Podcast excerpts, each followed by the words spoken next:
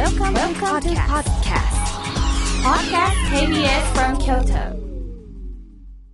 はい、えー、なんかもう喋ってたねな、ビレビレって言って、う んもうちょっとパワハラして、もう時代に合ってないパワハラみたいなことをしてましたが、そ そんなことないです。んなことないか。えー、あ、あの、あえて、こんばんは。吉本の大崎宏と、坪田塾の坪田信孝と、広い王子です。えー、ショーランナー広い王子さんです。えーっと、先週に続き、2週目の広い王子です。はい。これあの坪ちゃんが今いろんなクリエイターの人のすごく若い人たちも含めて参考になるねって言ってたけどですよ。はい。電通の石川さんっていう役員の偉い人がずっと聞いててくれてはって、ああ、そうなんですか。はい。それはあのうちの3個の例を持って来ていただいた稲垣、はい吉本興業副社長、はい。朝ごはんがハンバーグかカレーの稲垣副社長。はい。でそやねんで夏坊ちゃんな、はい。あいつほんまよう食うで で今週の稲垣さんというミニミニコーナー作れへん この間ゴルフに行ってはい。車で一緒に移動したんやけど「え今朝は何食べたん？カレーハンバーグどっち?」って言ったら「い、や今日はちょっとトーストと卵と」はいって「え卵何個?」いやそれはもちろん2個ではい。トーストは2枚食べて、はい。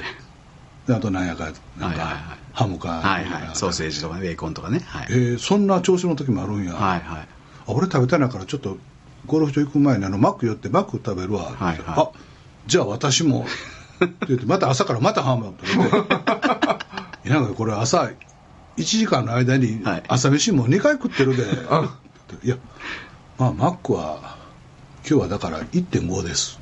いや2や2や1.5です。とかって朝ごはん食べるでしょ。いつもねカレーかハンバーグ食べるんです。素晴らしい。で昼ご飯の間に、はい。なんかもらってきたトウモロコシをね、は家で自分であの茹でてね、はい。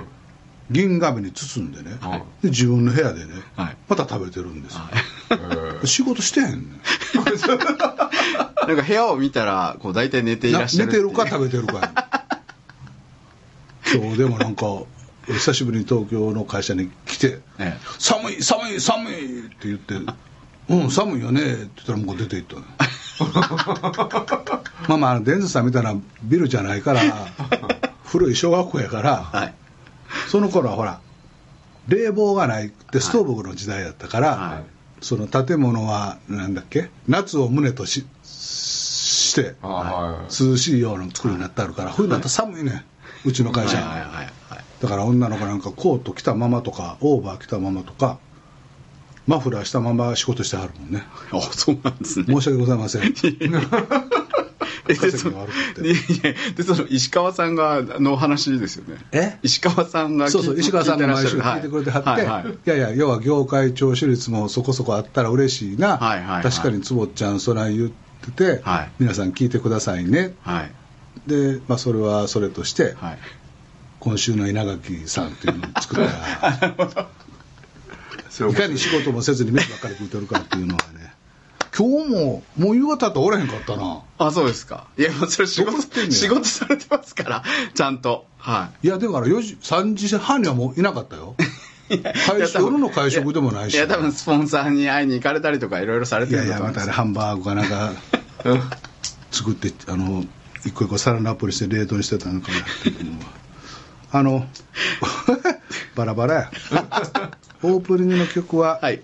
ゲームの桜大戦2「君死にたもうことなかれ」のオープニングテーマでお送りしました、劇艇会ですね。あそうかの、1を作って売れちゃったので、はいすぐ作れって言うんですよ。はいそれでスタッフが集めて、はいで、じゃあこうしようって言った時に、スタッフに対して、ん君死にたもうことなかれ。激戦区になりますから。あそういうことなんですか？スタッフに対してやったんや、はい。激戦区ですからね、もう。まあもちろんその時代のことと、はい。与謝野明子さんのこととももちろんかけてあるんだけれども スタッフへの愛情だよねこれね面白い。もうだってスケジュール組まれて予算組まれて、はもう1日が誰も期待してないから、はい。のホーズに作ってたんですよ。で売れたらもう管理厳しくなるしここまでに絶対出せみたいな。1は半年伸びたんですよ。だらだら作ってて。これ違うよねとか言いながら作ってたんで。2はもう大変でもう本当に大変でしたえー。えちなみにその1の後どれくらいで2を作られたんですか？1年半じゃないですかね。は1は2年半かかったんですけどあなるほど。だからもう本当に大変でした。それでボリュームを多くしましたから。そうか。じゃあ2年ぐらいあったらできることやね今だったらね。まあまあななんでもプロジェクトって2年ぐらいですよ。なるほどね。ね。はい、表出すまでに。だから俺あの水戸黄門みたいに主題歌変えないでいこうって言ったのであの歌い直しで回にした、うーん。そんなことです。なるほどな。みんなこう今聞いてみるとっていう、、はい。ろんなことがありますよね。当時作ってる時ってやっぱほらスタッフもごたごたいるし、うん。いろんな事情もあるしスポンサーと喧嘩してる時もあるし、はい。そういう思いがあの作品の中に入ってっちゃうので、どうしても今思い返してみるとあの時は辛かったなっていうのはありますね。2が一番辛かったですね。ああそれは分かるな。2が一番つ辛かったっていうのは辛かったですね。もうだって絶対ヒットしないとっていうのもありますもんね。そうなんですねみんなも期待してるし、うん。1はだから全然期待されてなかったので作った後に逃げましたからね僕ね。発か？売日に湯河原の温泉に逃げましたね。あこれ当たらないと思って。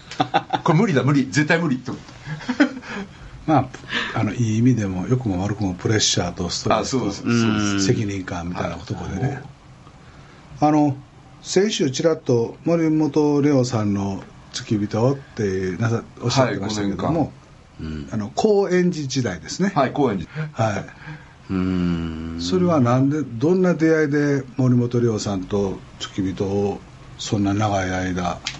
確かに5年って結構長いですよね、あれは日仏会館で確かあの映画の上映会をやっててあの時は何だったんだろうな。忘れちゃいましたけどブニエルだったのかなあの時も。その映画をレオさんが見に来て、うん。帰りにうちの大将たちがみんなレオさんと一緒にご飯食べるっつって「お前も来い」っつって連れてかれて。はい。で今度麻雀大会が自分家であってそれで、まあ、買い物行ったりとかそういう手下がいないから、はい若いの一人「ああの子がいいよ」ってレオさんが言って俺を指さして。でしてうちの親方たちが「あもうもう連れてってください」っつって。で高円寺のレオさんのところを教えてもらってそこに前日ご挨拶行って当日行って。したら塚公平さんがいらっしゃって。おおで風間森夫さんがいらっしゃって。はい。馬淵春子さんがいらっしゃって、はい。でその後に陽水さん来たのかな。ほそういう麻雀のメンツの中にもうほらあのテレビとかなんかで見た人たちばっかじゃない劇場とかそうですね。はでそれにこうお茶出したりとかコーヒー出したりとかして後ろにこうやっていたんですね。そこが始まりです。でお前あのいいから今度ずっと来てって言われて。で5年間レオさんのところにそれ何がいいって思われたんですか？知りません しえそれは後々聞いたりとかしなかったですか？あの時なんで自分がいいっておっしゃったんですか？僕は、い。あの、えっと、業界でロッテの時代もレオさんのとこにいた時もその後のゲームもアニメも、はい。全部怒られたことがないんですよ。レオさんにも天才って言われて。おお怒られたことがない、はい。ずーっといい子いい子されて本当にちゃぼやされて小僧なのに、はい。さんも「お前は天才本当天才」って6畳の天才なっつって。おおお前6畳にいる時は天才や本当にっつって。どうどういうこと？分かんない分かんない。どういうこと？あれじゃないですか、はい。そのいかにその6畳という狭い中ではい。邪魔にならないかつ気をちゃんと使ってる。うーん。まあそれはその王子のプロデュース力というか、はい王子組チームワークを作るとかっていうことにまあつながるんだろうけど、なるほど。で一回あのうちで寝てたらレオさんたちあの56人でうちへ夜中にどんどんって来て。ではい。開けたらばあのズタ袋かぶせられて、はい。それまあ車乗せられて阿佐ヶ谷で放り出されたんですよ。どういうことです遊び遊び。悪いシャレ。それでいやー参ったなと思って裸足でしょお金もないし、はい。でとにかく高円寺まで歩こうと思って歩いて、はでまだ1時だったので、はい。3時までやってる喫茶店に、はい。い、つも行ってるところに絶対みんな溜まって、俺が帰ってくるのを待ってるはずだはいはい。と思ったの。ね、はでそこの喫茶店にずっと歩いてって、はい。で喫茶店前まで来てこのまま入っても絶対つまんないからって思って、うん。もう一回ちょっと後ろへ下がって、はい。泥水のとこでこうやってジャブジャブって汚して、はい。それで開けて転んじゃったって入ったの、そしたらレオさんが抱きしめて「お前天才だ」っつって。へえみんな大爆笑で。でお喜んでくれれば嬉しいじゃないですか。はあ。全ては喜んでくれるかどうか。それはあの花月の僕らの演芸場のお笑いの花月の演芸場のはい。楽屋とかもまあそんな感じ。ですほらほら弟子っ子とかはい。幕引きとかをまあからかったりい。たずらしたりはいはいはい。師匠方をまたいたずらしたりはい。騙したりはい。騙したりっていうか笑笑いとる騙しをしたりって言ってまあチーム作りというか空気を一つにするというはか考え方物差しが一緒だねっていうのをこうどうするかですよね。はい。でもその井上井上陽さんの、ま、漫才じゃないや麻雀してるところを、はいあの人麻雀大好きですもんね、はい。アンドレ・カンドレ。そうそうアンドレカンドレ。懐かしい。で王子はあの井上陽さんのそっくりさんじゃないけどよく似てるって。似てるって言われますよ。確かに。はい。それは意識されてるあ全然してないです。全然してないです。おしたことない。元気ですかその風間森夫さんがいらっしゃった頃っていうのはあの映画なんなんちゅう映画でしたっけ？階段落ちの映画。ああのー。蒲田行進記。はいはい赤間田講師僕ね。あの映画の前じゃないですか。前ね、はうーん。い前ですね。あの映画も泣いたな。熱海殺人事件があった後ぐらい。あー。あで塚さんやな、はい。ああそうか。あその後やねだからね。はい。あれパクってテレビの番組作ったな。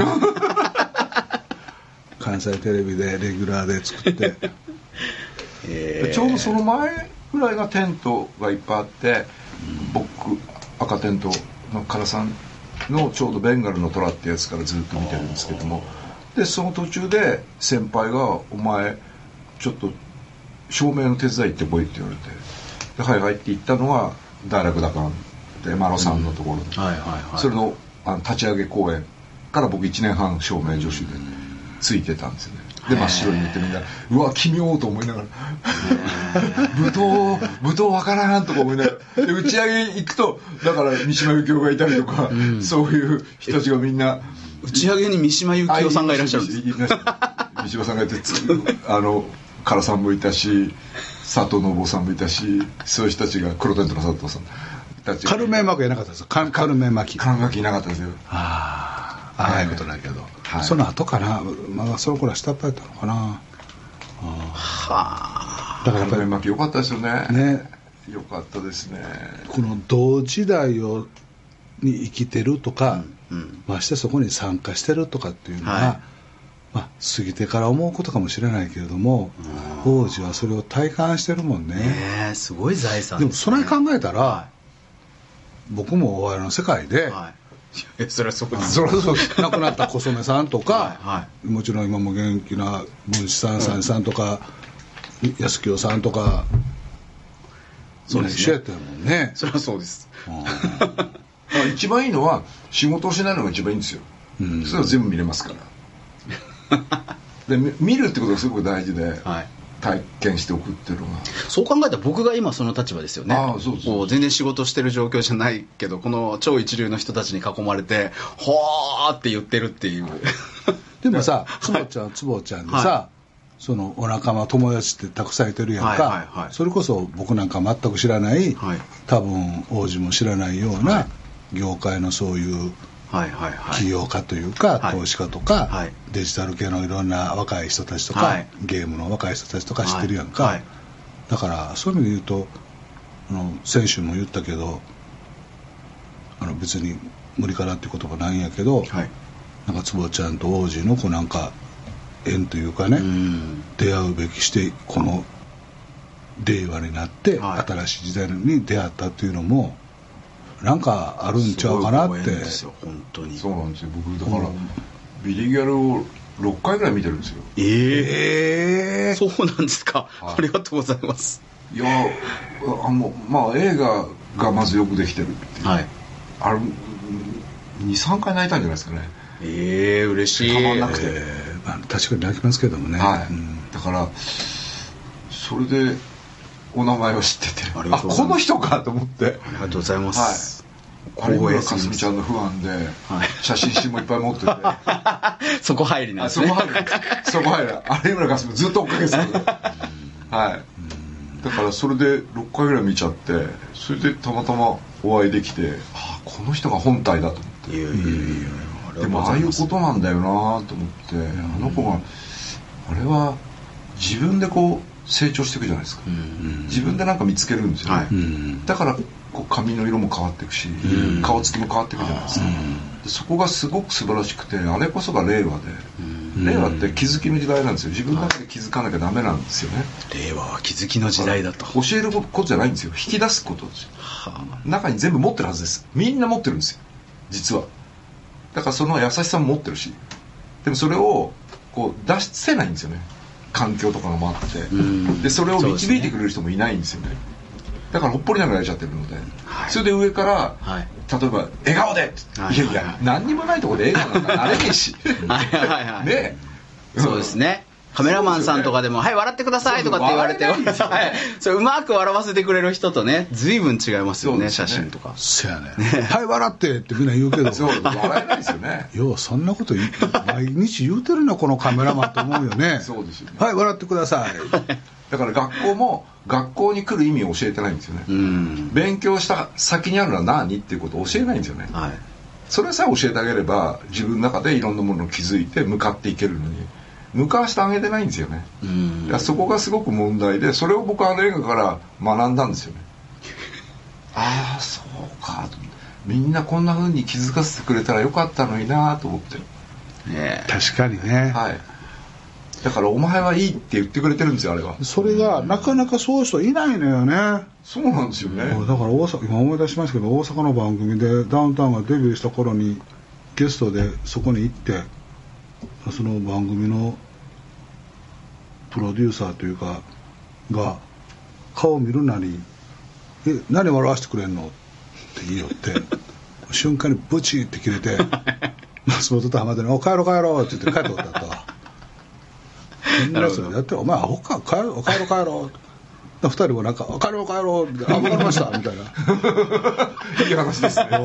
うん本当にいいした話だ。でそれを率先してね言ってくれる人っていうのがねそばにいたっていうのがダウンタウンさんのね強行ですよね、いやでもなんか日本って割と、はい。その向こうのものとかいろんなものを勉強して入れちゃったのでなんだろう入れた人たちの勉強してないんですよね。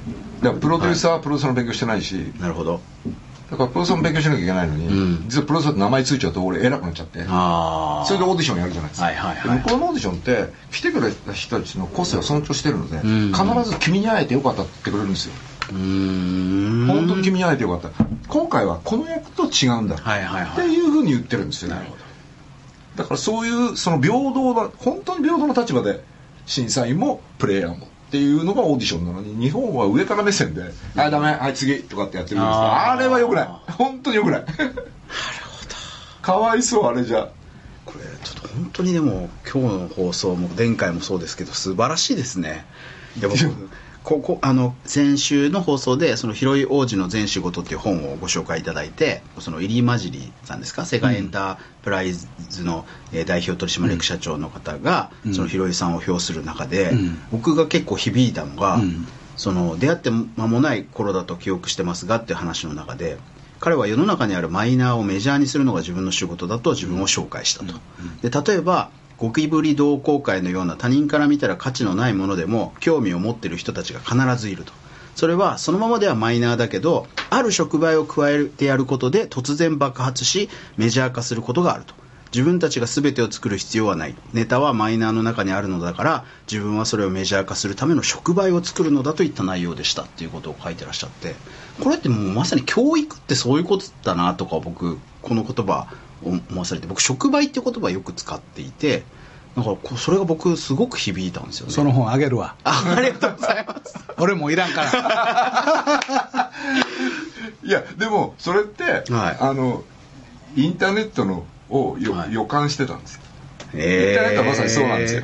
え ー本当に。YouTube ってそうじゃないですか。ですよね。広場が作られてて、うん。その中でいろんなものがあって、はい。そこにはちゃんとファンがいて、はい。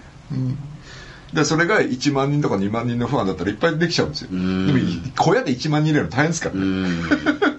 そういうことがそこで言ったことなんですよね。なんとなくそんなことになるんじゃないかなと思って。ただ僕はいつもカウンターカルチャーにいたのではい。メジャーがあってそこに対してカウンター入れたかったっていう。うん。だからテント芝居見てたしおまけだったりとかアニメだってカウンターですからね。今でこそ王道になってますけど、ね。あの当時はカウンターですから確かに。明らかにでゲームもカウンターだったそうですね。で常にカウンターにいたいんですよね。まあでもそう考えたらこの大崎さんとこう響き合うのっていうのはすごい必然ですよね。同じようなことされてますもんねずっと僕こんなに王子と、はい。まあまあ今日も先週もそうやけど、横でまあ話聞いてるだけやけど、はいこんなに王子と話したことないのに。そうなんですもうふわっとしてる。もともと横山さんっておじさんに、はいその人とも20年ぶりぐらいに会って、はい。であーってまあまあお互い生きてたんやなみたいな話で、ん。突然「広い王子と大阪さん会いません?」って言ってもらって「はい。はいはいいや俺そのゲームもよう分からへんし、はい。もちろん名前とあれは知ってるけれども、はい。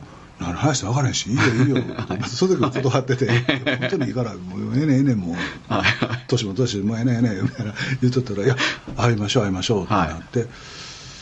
じゃあじゃあそない接点もないし共通の話題もないし、ん。昼ご飯とかでって言って、はい。赤坂のちっちゃなお店ではい。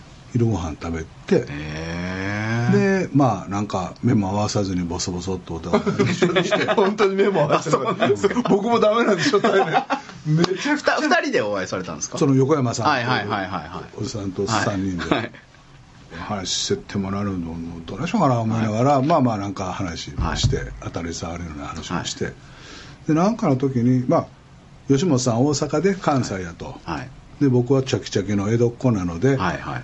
関西に、まあ、怖い興味がない、うん。意識がない、はい。そんなことおっしゃったんですか？言い張ったんで。初対面で、でまあそでまあ俺もこうす素直にというか、ええそりゃそうですよね、はいはいじゃあじゃあ一回はい。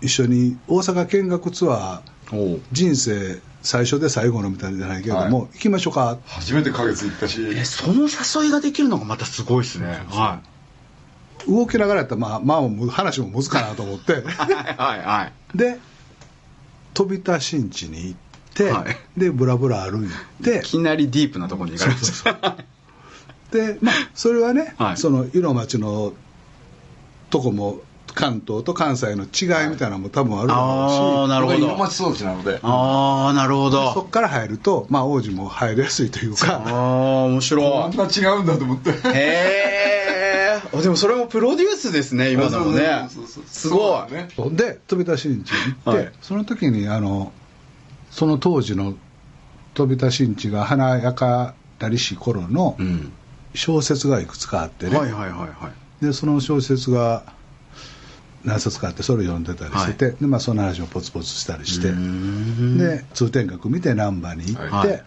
難波花月こんなのですお笑いを。ってはいはいはい。はい言ってで梅田まで行って、はい。なんかその落差が面白いじゃないですか、はいはいはいたかだか駅4つか5つぐらいで、うん。ディープサウスからはい。東京の真似した 北まで、あの大阪駅なの東京の真似してほんまアホやと思うわ。まあまあええやけどあのででその足で京都まで行ったんですよね。そうなんですよ。で京都でご飯食べた？はい。で京都に向かう車の中で、はい。まあ、後ろの席に2人座ってて、うんうん。目も合わさんと。これってなんか一緒に仕事しましょうか？いうのもなんかあまりにも軽薄。さすがの俺も 軽薄やなと思って、はい。大阪の僕堺の生まれで、うん。昔堺市には、はい。宝塚と同じように、うん。少女歌劇団っていうのがあったんですよ。素人相撲の土俵もあったりして、はいはって言ったらいはい。はいその堺の少女歌のところに、うん。ちょっとピクピクって目も合わせへんし、お互い前向いて、は 京都に向かってる車の中でいうん言って、だって今ですら目合わせて話あそうそう。してされてませんからね。ピクピクってしたのが分かったんで、はいはい。少女歌劇館ってどう思います？みたいな話をしたら、はなんかしたけどやりたいってなって、はよっしゃこれやと思ってそっからですよね、そうです。あそうですか。うん、それが3年前そうですね。ぐらいかな。でも今のって結構僕なんだかんだ言ってここ今なんていうんですかねもう二人と僕話してて毎回思うんですけどさらっと当たり前のようにいろんなことを喋ってらっしゃいますけどなんかこう重要なポイントって多分いくつかあって、うん。例えばまあ初対面じゃないですか。でその初対面の時にね、うん。いや僕関西そんなに好きじゃないし興味もないっていうことをこの関西最高位みたいな方に よくまずおっしゃったなっていうこととであとそれに対して別にあじゃあ関西紹介しますよみたいな感じでツアーを組まれるっていうこのやり取りでしかもあじゃあ行きますっていう何なんですかこれ？だってほら東京港だからはい。江戸の終わりからずっと代々同じ土地にいて、はい。でそこの中の文化の中にいて、はい。僕は僕たちはさ、はい。えっと、徳川家康から習うんじゃないからね太田道館から習うんだから、はいはいはいはい。なるほど なるほど。東京港は、はいはいはい。そういう中でどっぷり使って、はい。落語も江戸落語だし、はねえ、はい。そういうものをずっと見てきた人間が、はい。こうもう大阪の代表に、はいはいそうそう。言えることも何もないし でもともと興味ないし さ堺商人がどうのどうの、はいはいはい。大阪の成り立ってて分かんないんだから、はいはいはい。上方落語も聞いてないし上方歌舞伎も見てないんだから、はい。全く興味がないわけよ、はい。だから素直に興味がありませんって言ったらまだまだ僕は江戸の中でやることがいっぱいあるので今更大阪頭から勉強しろっつってもこんがらがるだけ。ようそんなこと言うこたれなんか言うたらちょっと失礼な話なはずなんですよね。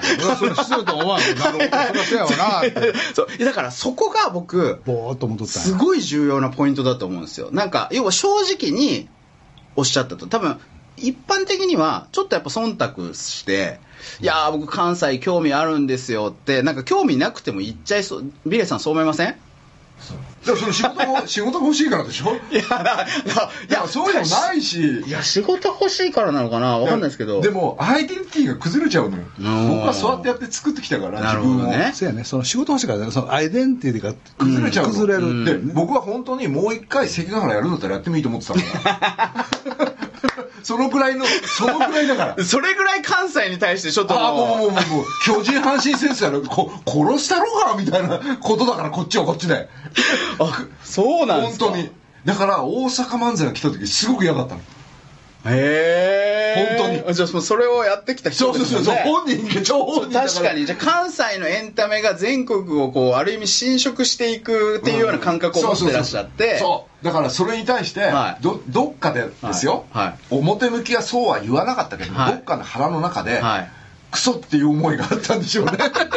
だからふーんっていう「あ大阪行きません知りません」って言ってたんです。それをあの横山さんにも言ってたんだよ、はいはいはい。それで横山さんがはい「ひ王子それはまずい」と。はい。関西のことも少し勉強せえってそろそろもういい年なんだからって横山さんそうおっしゃったそうそうなんですあよいい人紹介する。あそういう人がいたら勉強してもいいかなって言ったら本家連れてきちゃった。待て待て待て待て。俺一番の確かに。親玉みたいなの連れてきちゃったんででその日もねなんかね遅れ遅30分ぐらい遅れてきたの遅れて。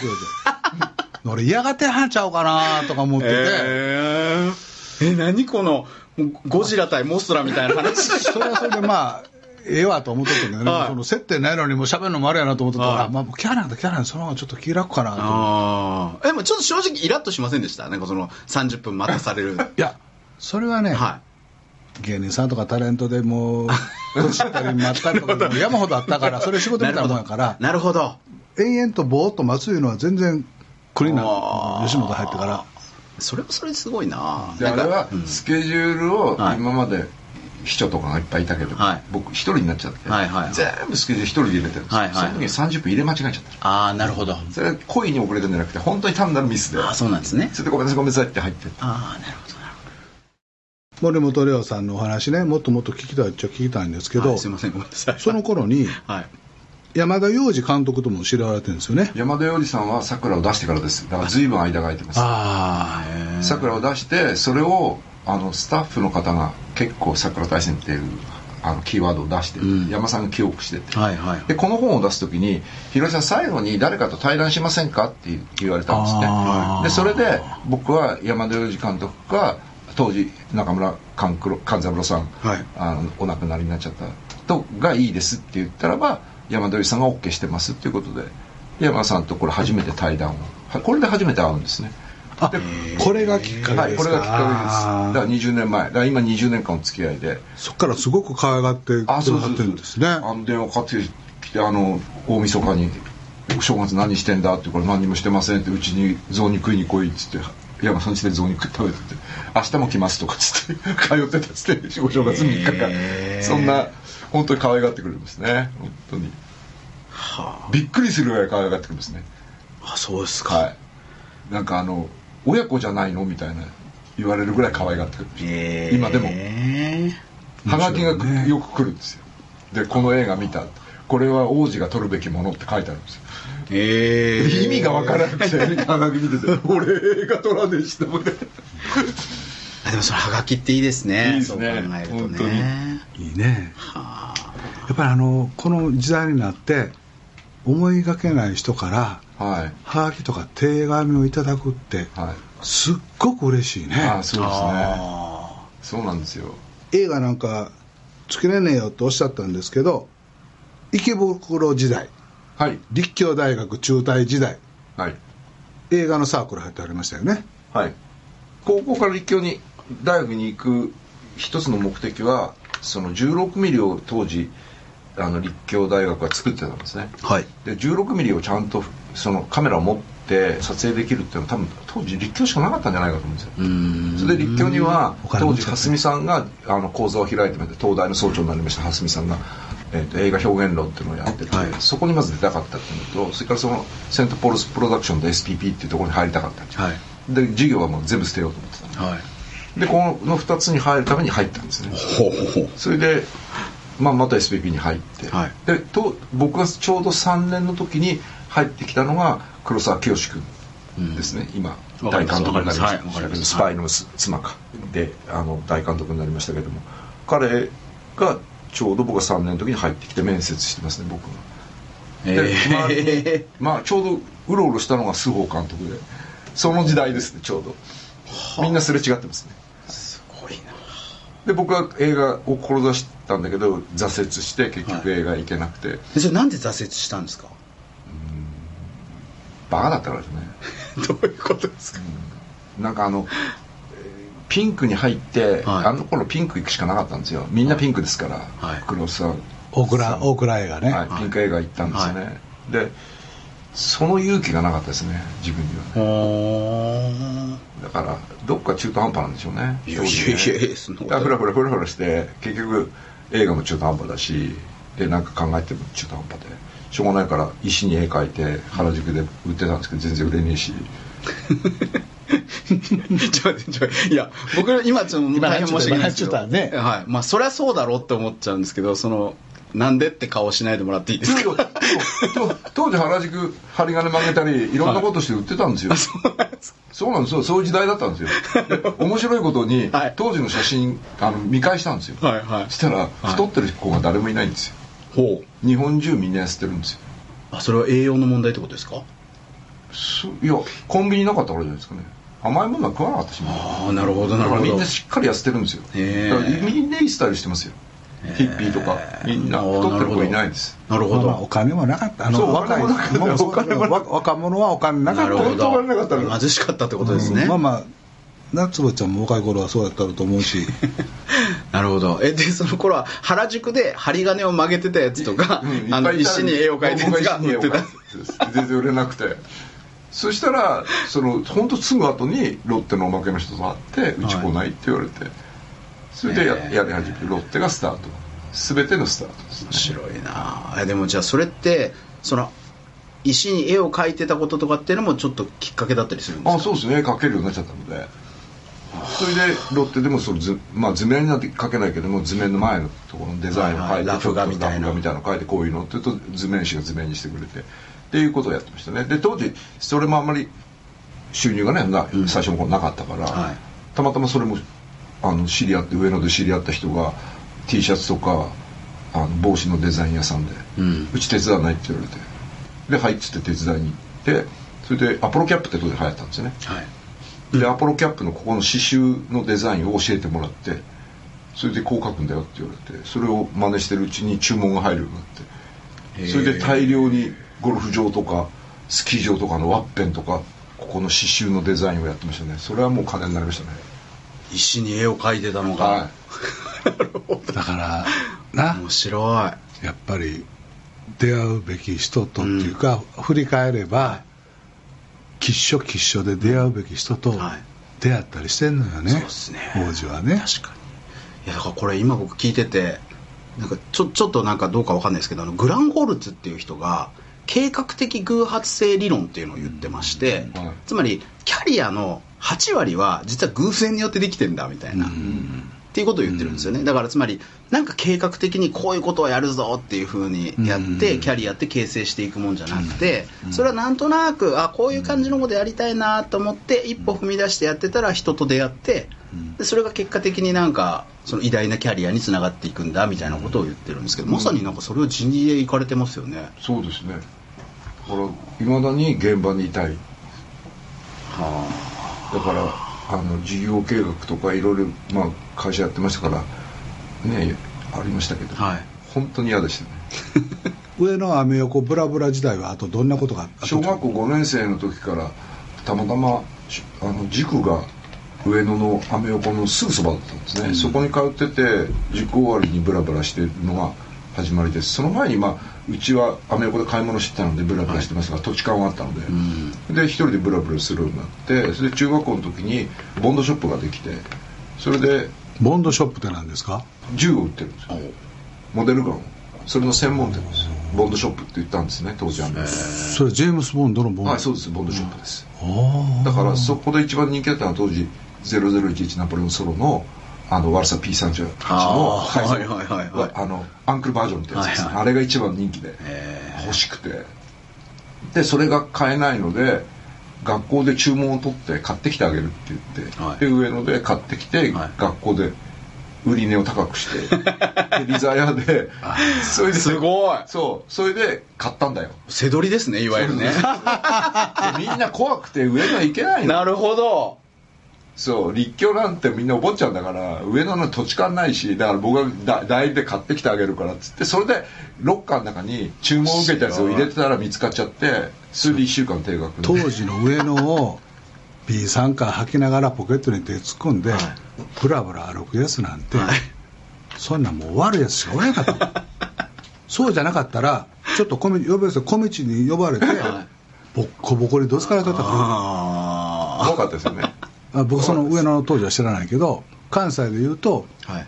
神戸の三宮のね、はい。ガード下のね上野のようなあのアメヤ横丁がみたいなのがあって三宮がそんなところそうそうそうそうそこはもうそんな歩かれなかっあそうですか、たまあ俺はうろうろ歩いとったけど。歩いてそうですね。ただ大丈夫だったのは子供の頃から連れて行かれてたのと,、はい。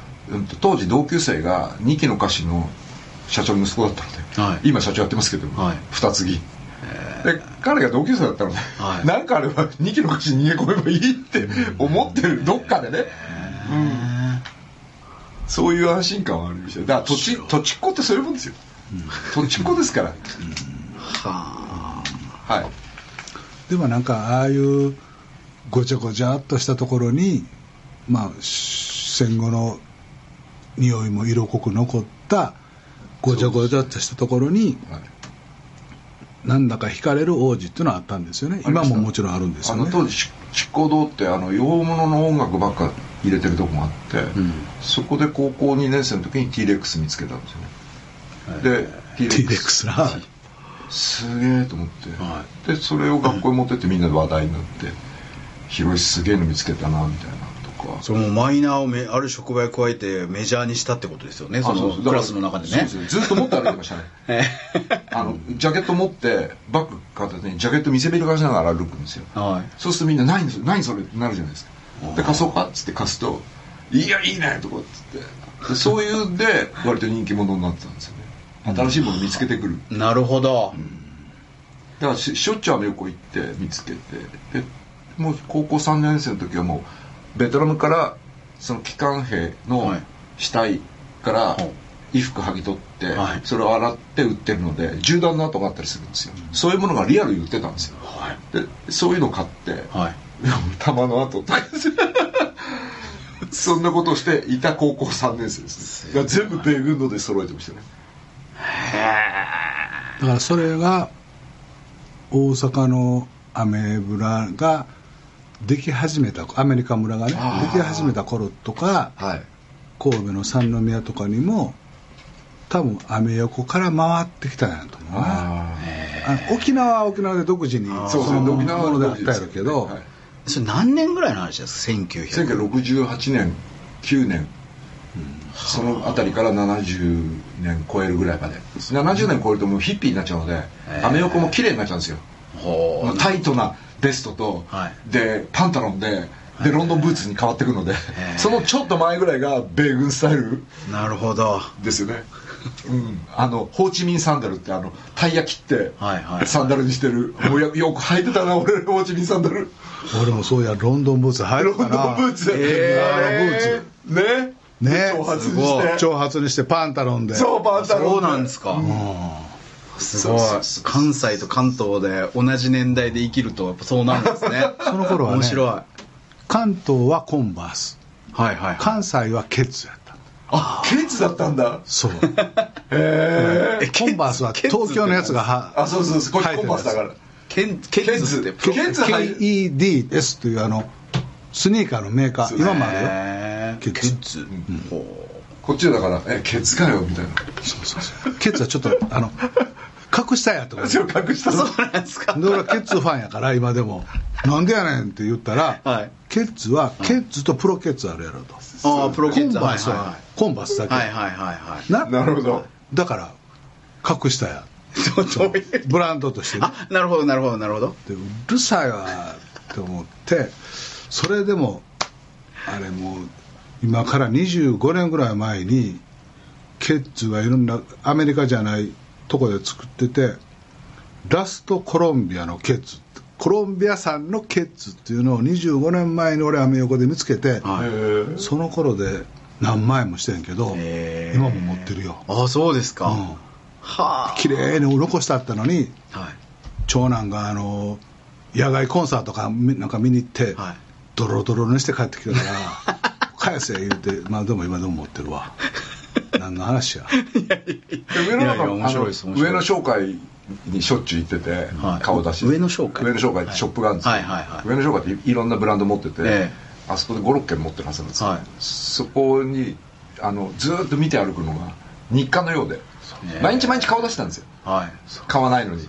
でそのうちにはい。なんかちょこっと買ったりとかしてるうちはいに、はいはい。あであの店長と仲良くなるとコンバースとか後ろにマジックでピッてこう色つけて、は汚れこうやって値引きしてく。れへえめっちゃいいですね。そうそういうとこだったのよ、馴染みになるといろんなサービスしてくれて。なるほど。で僕メディアに出るようになって、ん。上野商会行って、はい。あの月10万円で僕のコーディネート全部揃えといてっつって、へえでスタイリストにしてたんですよ。なるほど。だから一時もう全部上野商会で上から下まで。今でもスカジャンとか王子来てるもんね。あそうそうですよね。今日はたま確かに確かに。今日はたまたま来てないけど。スカジャン40枚ぐらい持ってました、はい、それとほとんど東洋です。東洋ってブランドです、なるほど。はい、墨田区にあるんですけどそこのブランドが一番いいです。へだからそのなんちゅうの？馴染みのお店、はい馴染みの店。まあまあその食べるとこでも服買うとこでもはい何でもいいけどっていうのをところどころに持ってるっていうのはえかっこいいよね。かっこいいですね。つばちゃんそんなん見せてよ馴染みの店。いや僕でもあ今聞いてて憧れました。なんかね、はい。お寿司屋さんやったらこういう。はいはいはいはいはい。服とかジーンズ買うんやったらあこことか。でもそんなんいっぱいお二人持ってらっしゃいますよね。俺あの吉本入って若い時に、はい。おじさんたちや先輩たちがはい会食するって言ったら、ええなんか45軒かぐらいの店をぐるぐる回ってくる。で、アホちゃうかと。年いってね同じような店でぐるぐる回ってっはい。て思ってて、はい。ふっとけたら今自分そうなんやけど まあ年いったらチャレンジせえへんからこのことになるんやって新しい店いっぱい西麻布やな大阪だったら新探しできてんのに、何やこいつらこのおっさんらって 内心は思ってたんやけど「ははいい、はい」って言いながら。で今となってみたら、その馴染みの店の居心地の良さというかうん。もちろんその料理が美味しいとかなかなか手に入れへん靴があるとかっていうことでもあるんやけど、はいはい。やっぱりそいつに会いに行きたいのよね。なるほどね。いやだからやっぱ二人ともなんかやっぱ結局人を大切にされてますねなんかね。うなんか出会いとかまあでも仕事は自分から営業しないので、はい。誰かが引っ張ってくれる、はい。でその人のためにやるっていうのがまず大前提ですよね。引っ張ってくれた人のために。なるほど。でその人が喜ぶ顔が見たい。うん。でその人を喜ばせるためにお客さんを喜ばせなきゃいけないからっていう論法になってるわけです。なるほど僕なるほど。は。だからその人が辞めちゃうと辞めちゃうんですよ、あでもそれすごい気持ちはわかりうん。ます、辞めたくなっちゃうの、本当に。だからさくらも本当に最後の方イヌレさんがいなくなって辞めたくって。へえで実際に辞めちゃったし。うん。もうできないやと思って。この人がいないとできないなと思って。まあ誰かのためにやってると。そうですね。それが一番大きいですね、うん、あとお客さんが喜んでくれるのが一番ですね。なるほどその向島上野浅草高円寺ってね。まあ言えばあの月並みな言い方ですけど昭和のね良き時代をね町々でねいろんな人と出会ったりしてね過ごしてきたじゃないですか、はで今の日本にその古き良きって言ってしまえばあれなんですけどがだんだん減ってきてね。はい。でベトナムとかも行ったんですよね。ベトナム大好きです。それはそんな失われつつある昭日本の昭和の子供たちというか街並みみたいなものをちょっと見つけたいなというかそこに惹かれてみたあののは結果的にそうなりましたけども、行ったきっかけはあのさくらが儲かった時にソフトバンクさんが「なんかひろさん本出そうよ」って言われて当時カメラ凝ってたので「写真集作りたいんだけど」っつったら「あそれいいですね。どこでやります?」って言われて。でその時に僕当時日記、まあ、今でも書いてますけど日記見ててあのちょうどベトナム戦争が終わった時ですね。で「万歳」って書いてあったんですよ。はいで僕そんなにベトナム戦争に関わってもいねえし、はい。そんなに真剣に考えたことないのにこの「万歳」って書いてあるこのこれにもう胸が痛んでうん。自分の書いたこのバカバカしさになんて軽薄なんだろうと思ってそれでそのこう万歳って書いたことの決着をつけに行こうと。うおうそれは今のベトナムを紹介することだとなるほどそれで少しでもなんか貢献できたらいいみんなにベトナムって知ってもらえたらいいなと思ってちょうどドイモイで観光を開いたと思ったの。はいはいはい。じゃあこれ写真撮っちゃおうと思って、うん。行ったんですよ。もうねハマった。面白くて。たまんなかった。それともう一つは子供が料理作ってるんですよ。小学生ぐらいのは。いはいはいははい。これがなくならない限りベトナムは絶対に良くならないと思って。は子供が働いてる国ははい。まだ後進国、いなるほど。でそれでそこの写真をいっぱい撮って、だって子供裸足なんだもん。うん。それでうみんな自転車乗ったりとか、はい。でバスの上にも人がいっぱい乗ってるし、はいはいはい。そういう状態の中のベトナムを撮ってって、はい。でも何これっていうぐらい若い人が生き生きしてて目がキラキラしててそれで僕なんかのとこ来て「英語教えて」とかって「日本人英語喋れるでしょ」とか言って「え喋れねえし」と思いながらそういう子供若い人たちといっぱい遊んだりとかでそれですごくベトナムに触発されてで同じ場所をもう一回撮り直そうと思って5年前かな、はい。もう一回行ってそしたら子供たちが働いてるところはもうほとんどなくて。はい。それであそうですか。そうなんです。子供たちがナイキを履いてるって、やったーと思って。こういうのを発展って言うんだよと思って。これは素晴らしいことなんだと思って。いやなるほど。その子供たちが未来なんだもん確かに。で子供たちは子供の時にはいっぱい遊ぶと。そう。もう最高だったもう。なるほ子供たちが。生き生きしてる。目がキラッキラしてる。そこがすごく大事。そっか。すごい考えさせられますね。俺はあの 青材着てるお姉ちゃん見たさにベトナム行ったりしとったけどね。女学生とかもね自転車乗ってね、はい。真っ白な青材着たりね、もちろん道端でみんなで一緒にご飯食べたりするんやけど、フォーとか食べたりするんやけど、あの5年前に行った時にそれ問題になってました。ほう。日本人が青材のお姉ちゃんばっか狙ってカメラマンがいっぱい来てってすげえ問題になってて。ガードマンが立ってました学校のとこに。まあ、俺はもっとももうちょい前や。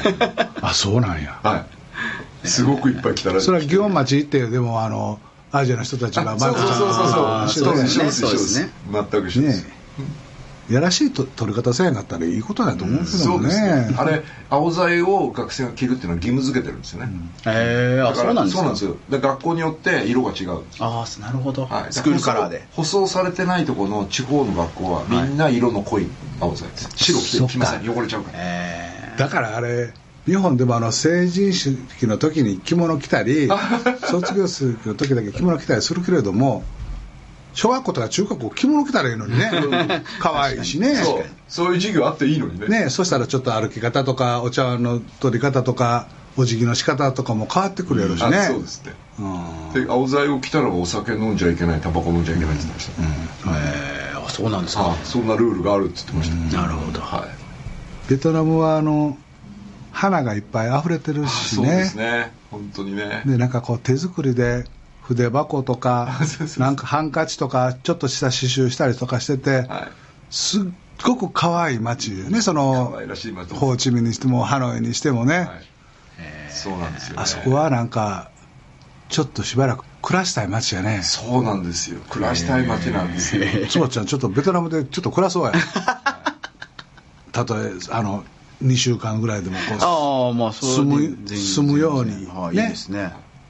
その前にだから開国権を読んでたのでベトあーナムの、はい、時代のね。ね玉は砕けるやったっけ？あはい。もうお時間やって、はい。どうしようこれ。もうかなわんな。小蘭な広い王子を迎えての2週目でした。お別れの曲はゲームの桜大戦2気に死にたもうこと中でのエンディングテーマ曲でした、えー夢の続きを聞きながらお別れしたいと思います。えっ、とお送りしましたのは吉本の大崎と坪田塾の坪田信孝と広い王子です。ではまた来週。さようなら。さよなら